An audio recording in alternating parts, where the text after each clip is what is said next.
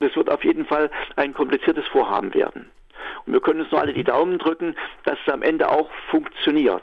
So Dr. Eckhard Birkner im Gespräch über die Osttangente. Er ist Mitglied im Stadtentwicklungsausschuss für die Bürger für Jena. Aber was ist die Osttangente überhaupt und was bedeutet sie für Jena? Ja, die Osttangente ist ein großes Straßenbauvorhaben oder Straßenertüchtigungsvorhaben, eigentlich das größte, was in den letzten Jahren geplant worden ist. Es geht darum, dass man wesentliche Verkehrsströme am östlichen Löbtergraben, das ist die Strecke zwischen Schwarzen Bären und dem Roten Turm, vorbeileitet, der also aus Süden kommt, also Lobeda beispielsweise oder auch Kralaische Straße und führt um die Innenstadt herum, also südlich entlang des Bahndammes, des Eisenbahndamms bis zur Kette-Kollwitz-Straße. Da sind also drei wesentliche Einmündungen drin in dem Bereich. Das eine ist die Fischergasse, also die Straße, die, die Verkehrsströme, die von Süden kommen. Dann die Verkehrsströme von Jena Ost, die also über die Karl-Liebknecht-Straße kommen. Und die Einmündung dann der Löbstädter Straße und da, was von der Wiesenbrücke kommt. Es wird die wesentliche Verkehrsachse werden für den Verkehr, der in Nord-Süd-Richtung durch Jena fließt, beziehungsweise Ort und Zielverkehr in Jena selbst hat.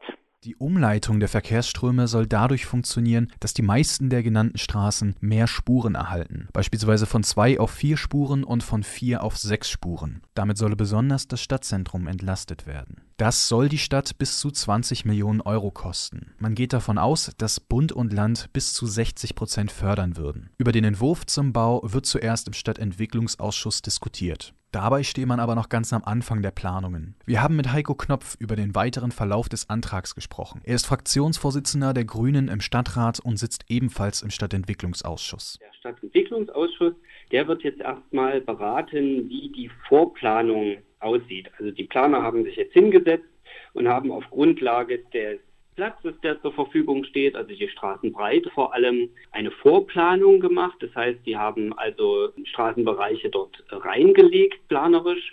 Und das guckt sich jetzt der Stadtentwicklungsausschuss an und sagt, das ist jetzt von der Dimension her oder von der Anordnung beispielsweise der Fahrspuren genauso wie wir das wollen oder hier und da sollte es noch Veränderungen geben. Und dann wird aus dieser Vorplanung eine tatsächliche Entwurfsplanung. Das heißt, es wird alles nochmal detaillierter geplant und dauert dann auch nochmal einige Zeit. Und erst wenn das dann fertig ist, kann man in die Umsetzung gehen. Der Baubeginn ist laut Beschlussvorlage frühestens 2023-24 vorgesehen. Das Vorhaben ist dabei so groß, dass es in drei Abschnitten nacheinander umgesetzt werden soll. Dabei soll der Umbau von Norden Richtung Süden passieren. Mehrere Gebäude an der Frauengasse müssen dann abgerissen werden. Eines davon ist noch bewohnt. Außerdem wird der Fußgängerweg vom am Anger 8 bis 18 durch eine Mischverkehrszone ersetzt. Dort müssen sich dann Lieferwagen, Radfahrer und Fußgänger die Straße teilen. Gespräche mit den Anwohnern habe es bis jetzt noch nicht gegeben, dafür steckten die Planungen noch zu tief in den Kinderschuhen. Neben den neuen Straßen werden aber auch Fußgängerwege und Überquerungen sowie Fahrradwege entlang der Strecke gebaut. Fragt sich damit dann also, ob auch der Radverkehr in Jena verbessert wird. Heiko Knopf und Dr. Birkner haben beide diese Frage mit einem klaren Ja beantwortet, wobei Heiko Knopf den größeren Nutzen eher an anderer Stelle sieht. Den noch größeren Nutzen für Fußgänger und Radfahrer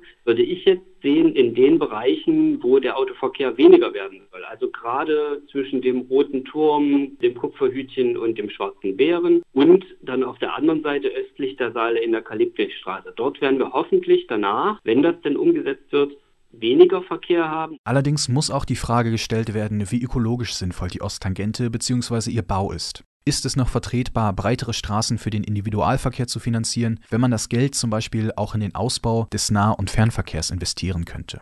Genaue Untersuchungen zu den Auswirkungen auf die Umwelt müssten erst noch durchgeführt werden. In ersten Schätzungen waren Dr. Birkner und Heiko Knopf auch hier einer Meinung eine Verbesserung für die Öffentlichkeit, für, die, für, für, für alle Verkehrsteilnehmer, für die Qualität in der Stadt. Und insofern ist die Frage, das Geld, was wir an dieser Stelle ausgeben, es ist sehr viel Geld, das stimmt, aber es soll insgesamt natürlich der Verbesserung der Verkehrsführung in Jena dienen. Im Anschluss haben wir noch mit Lutz Jakob gesprochen. Er ist der Vorsitzende des Beirats Radverkehr in Jena und Mitglied bei den Grünen. Er sieht die Entwicklung für Radfahrer positiv und lobte ebenso die Zusammenarbeit mit der Stadtverwaltung. Für ihn ist die Frage der Vertretbarkeit allerdings schwieriger zu beantworten. Zumindest zweifelhaft in der heutigen Zeit, dass das eigentlich etwas ist, wo man sich 20, 30 Jahre zurückversetzt fühlt. Aber ich sehe das Potenzial, dass wir immerhin dann mit den Lübtergraben entlasten. Das finde ich schon wichtig. Insofern ist es naja, ein Kompromiss. Alle drei betonten im weiteren Verlauf des Gesprächs, dass die Osttangente den Verkehr aus dem Stadtzentrum umleiten solle. Weiterhin soll dadurch der östliche Löptergraben als Verbindung zwischen neuem Inselcampus und Uni-Hauptgebäude entlastet werden. Hierzu haben die Grünen im Stadtrat einen Ergänzungsantrag eingereicht. Dazu Heiko Knopf selbst. Wir bauen die Straße nicht, um die Straße zu bauen, sondern um auf einer anderen Stelle sozusagen auch wieder Straße freizugeben, auch zu entsiegeln und für Fußverkehr und Radverkehr etwas ja, zu bieten. Und das möchten wir gern auf dem östlichen Lübtergraben anstoßen, und zwar zwischen dem Roten Turm und dem Kupferhütchen und dann weitergehend bis zum Schwarzen Bären. Wenn es dann später diesen, äh, diese Osttangente am Eisenbahndamm geben wird, dann ist diese Straße ja für den Verkehr, fürs Netz nicht mehr so entscheidend. Und daher wollen wir dort an dieser Stelle dann eine Allee entstehen lassen mit mehreren Baumreihen. Auf dieser Allee soll dann nur noch jeweils einspuriger Verkehr stattfinden. Das Tempolimit liege dann bei 20 km/h. Insgesamt sollen hier bis zu 41 Bäume gepflanzt werden. Dr. Birkner hält aber den Zeitpunkt des Ergänzungsantrags für schlecht gesetzt. Das sind alles Gedanken, die sind, äh, denen kann man nachgehen. Das ist alles, also sind, äh, das ist okay. Aber aus unserer Sicht ist es so, dass das also vorgegriffen ist. Also das sind Dinge, die jetzt im Rahmen der Vorplanung der Osttangente, äh, sagen wir mal, noch nicht entschieden werden können und auch nicht beschlossen werden müssen. Jena steht damit vor einem Großprojekt, das das Potenzial hat, große Teile der Innenstadt weitgehend zu verändern. Der politische Konsens ist da, aber es müssen noch sehr viele Fragen geklärt werden. Besonders mit Blick auf die finanzielle Zukunft bleibt wohl erstmal nur das Daumendrücken.